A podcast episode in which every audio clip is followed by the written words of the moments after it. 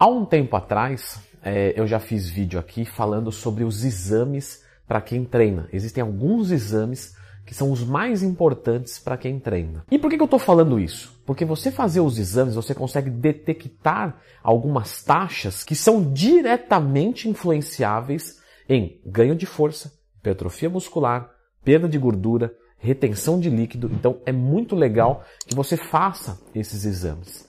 E esta é a sétima dica da lista de hoje. Sete dicas para praticantes de musculação. Então já começa o vídeo clicando no gostei, se inscrevendo no canal, pois o número 7 é faça esses exames, a saber, testosterona, estradiol, tireoide, T3, T4, TSH e o resto dos exames, Leandrão.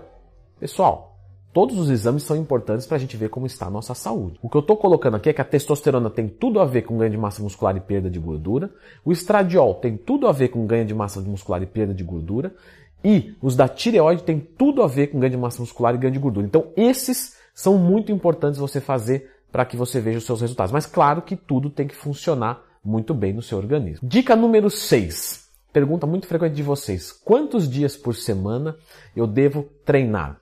Pessoal, o que a gente tem que se prender é a carga de treino semanal. Então, durante a semana, você tem que estimular todos os seus grupos musculares de forma a gerar uma supercompensação. Como é essa supercompensação?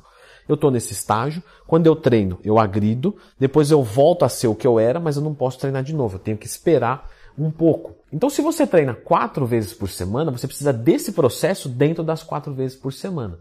Se você treina seis vezes por semana, isso vai dividir mais. Ou seja, seis vezes por semana você não vai treinar mais. Você vai treinar mais dias, mas cada um desses dias menos tempo. Quatro vezes por semana você vai treinar o mesmo tanto, só que em menos dias. Ou seja, cada sessão de treino vai ser mais tempo dentro da academia. Leandro Twin, por que você não filma a sua tela e bonitinho assim, ó, montando o treino junto com a gente? Pessoal, já tem esse vídeo aqui no canal. Sempre que tiver uma dúvida, lendo Twin mais tema. Mas a dica número 6 é: não se prenda em dias da semana. De 4 a 6 dias por semana, para quem não é atleta, vai dar os mesmos resultados, desde que bem estruturado. Então veja o que cabe na sua rotina. Dica número 5. Eu vejo as pessoas é, sempre colocando metas muito absurdas e de longo prazo. Então assim, ó, os primeiros três meses eu vou fazer um bulking, depois eu vou fazer dois meses de cut para limpar. Aí eu vou entrar num bulk muito maior, seis meses. E aí quando eu chegar, pessoal, não funciona dessa maneira. Sinto em lhe dizer, se você é dessa pessoa que programa o ano inteiro, dificilmente isso vai dar certo. Por quê? Porque quando eu vou iniciar um bulking, quando eu já tiver seco o suficiente e eu esteja preparado para ganhar peso, gordura, mas aí eu tenho, como eu estou com o percentual baixo, eu não vou ferrar e ficar com o percentual alto. E às vezes você vai fazer um cut e vai acontecer uma viagem, uma festa, o seu corpo não vai responder tão bem às vezes. Né? Então vamos assumir que você estava com o metabolismo um pouquinho ruim. Ou você colocou uma meta que você mesmo não sabe, porque você nunca trilhou isso. Ou se você já trilhou e perdeu tudo e agora está voltando, às vezes o seu organismo já está diferente. Você já está com uma sensibilidade à insulina melhor ou pior. Então vai mudar isso. Então a periodização de treino e de vida, ela é um organismo vivo. Por quê? Porque se trata de um organismo vivo. Então, claro, vou fazer um bulk agora. Vou fazer o bulk agora, não vou fazer por três meses ou seis meses, eu vou fazer um bulk agora até eu chegar nos meus 20% de gordura corporal, que é um limite muito aceitável. E pode ser que eu leve três meses, mas pode ser que eu faça ele tão limpinho, tão acertadinho que com três meses eu vou estar com 15% de gordura. Então eu posso crescer muito mais, vai ser muito mais interessante para agora.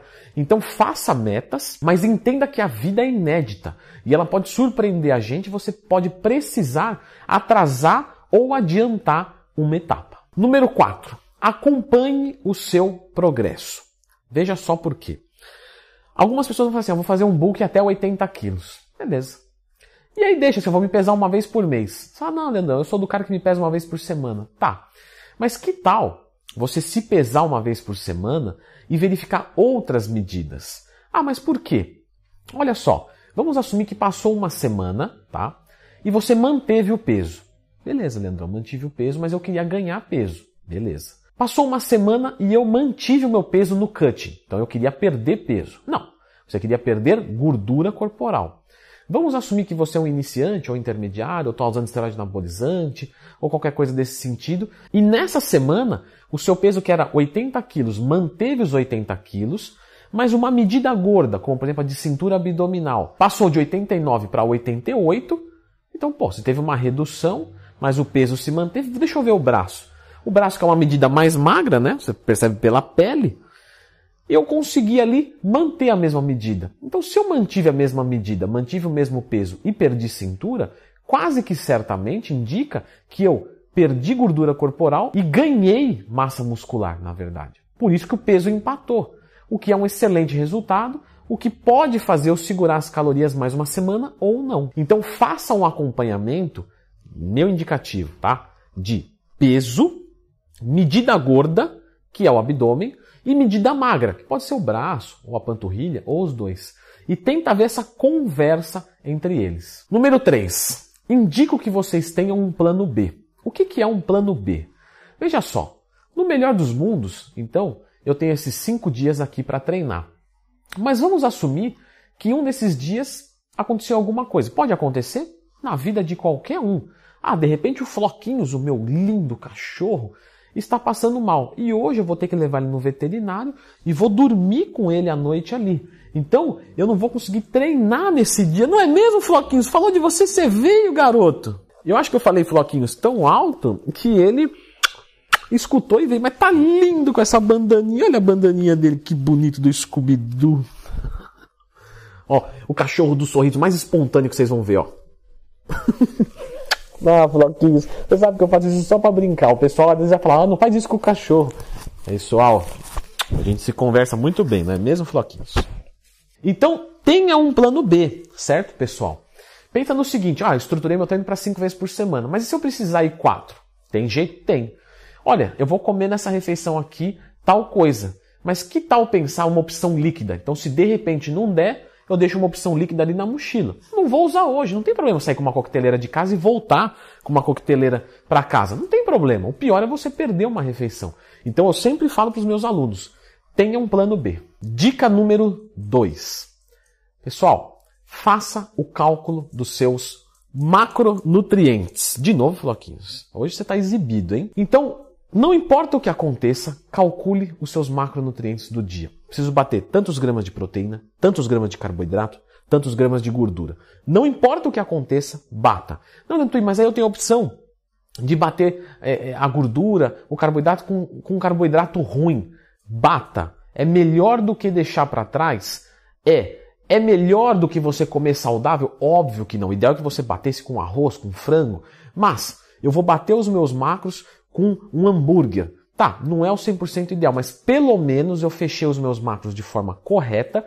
E isso acontecendo uma vez ou outra vez, não tem grande problema. O que não pode ser é todo dia, porque todo dia é falta ó, de planejamento, perfeito? Então se acontece todo dia, pô, vamos corrigir isso. Agora, se for uma vez só, meu, tranquilo. E o número um é da escolha da academia de vocês. Então, na hora de vocês escolherem as academias, Vejam alguns fatores, tá? Sugestão. Faça um treino experimental na hora que você vai treinar. Então vamos dizer que você vai treinar 8 horas da noite. Vai nesse horário para fazer o treino experimental para você ver como que é o movimento. Use nesse treino experimental mais máquinas, tá? Porque aí você vai testar máquina. Peso livre é peso livre. Mais ou menos não vai mudar nada. Agora, a máquina, às vezes tem uma máquina que te dói alguma articulação, então isso pode ser fator determinante para você escolher a academia que você vai número de pessoas que vai ter na sala, se você se adapta com o ambiente, se as máquinas são boas, no horário que você vai. Veja, obviamente, o preço da academia. Veja se as aulas que eles oferecem junto é importante para você. Não, porque aqui eu tenho 500 aulas. Tá, qual que você gosta de fazer? Não, nenhuma. Qual que é a chance de você fazer isso o ano inteiro? Nenhuma. E de repente você vai pagar 50 reais a mais num negócio que você não vai utilizar. Essa academia fica viável para eu ir perto da minha casa? Não, porque tem uma academia que é top, top, mas é 70 quilômetros da minha casa. Paz, o dia que chover, você vai se arrepender. O dia que você estiver cansado, o dia que o seu carro quebrar, então vou abrir mão da qualidade da academia, mas ela é do lado da minha casa. Assim, eu nunca vou deixar de ir. Porque às vezes vale mais a pena você treinar no seu prédio com menos infraestrutura, mas todo dia, do que você pegar uma academia longe e começar a faltar, começar a ficar muito cansativo. Que legal, Leandro Twin. Que tal falar agora de alguns erros que todo marombeiro comete? Porque você deu sete dicas, muito bom, gostei das dicas, mas que tal agora você me dá é, um pouco mais dos erros que eu posso estar cometendo? Pois bem, então tá nesse vídeo aqui.